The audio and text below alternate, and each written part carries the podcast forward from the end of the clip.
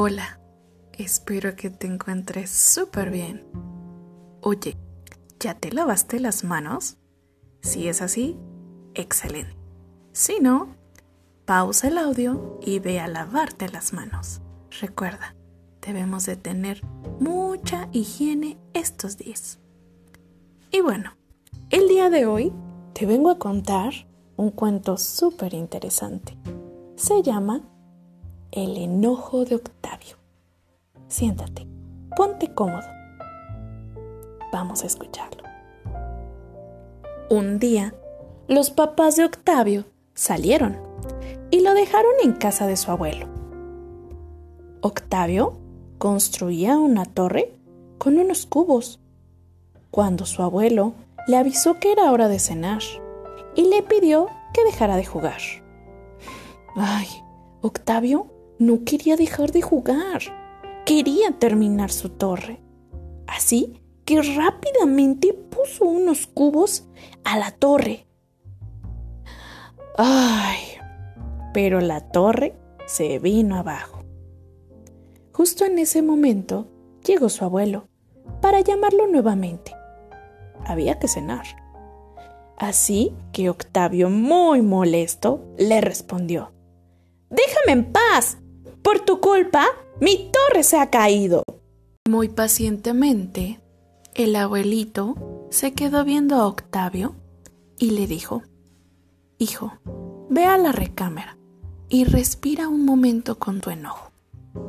Octavio, muy sorprendido, no entendía qué significaba eso. Así que se fue a su habitación y azotó la puerta. Estaba muy molesto. Mm. Pero, ¿a qué se refería su abuelo? ¿Cómo que sentarse a respirar con su enojo? Octavio vio algo aparecer de la nada. Era un monstruo muy grande. Así que le dijo, ¿Cómo entraste? ¿Quién eres? Y el monstruo respondió, ah, soy tu enojo. Te visito cada vez que no logras lo que quieres o cuando algo te sale muy mal.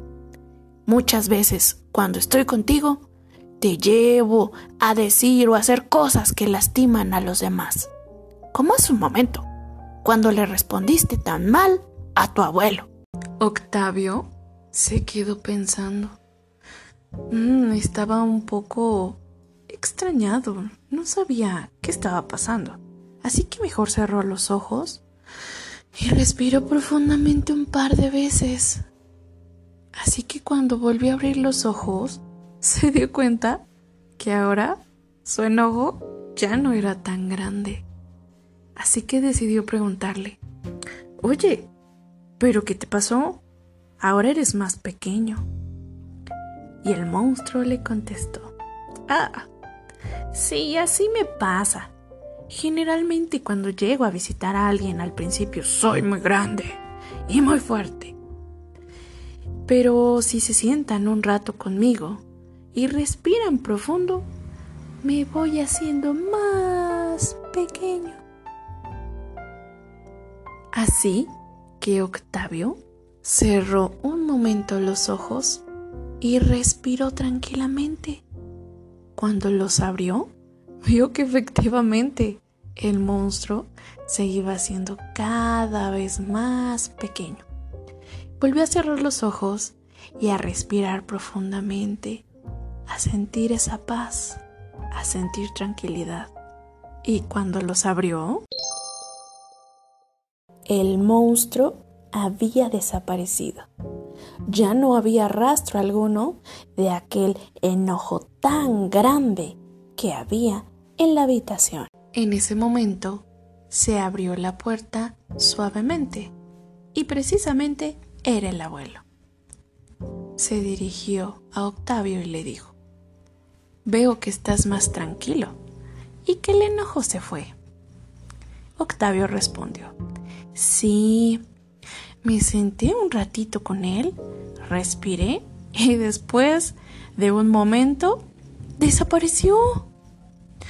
Por cierto, abuelo, ¿me disculpas? no fue la manera de decirte las cosas. Estaba muy enojado, pero no quería molestarte ni faltarte al respeto. El abuelo disculpó a Octavio y juntos se fueron a cenar.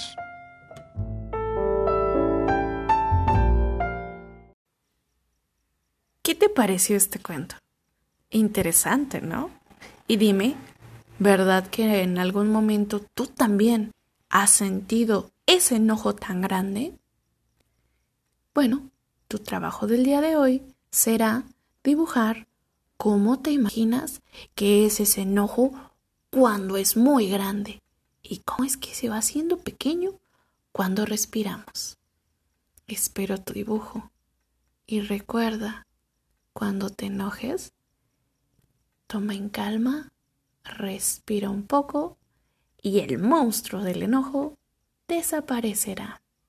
Cuídate mucho. Espero verte pronto. Tu profesora Fátima Itzamali.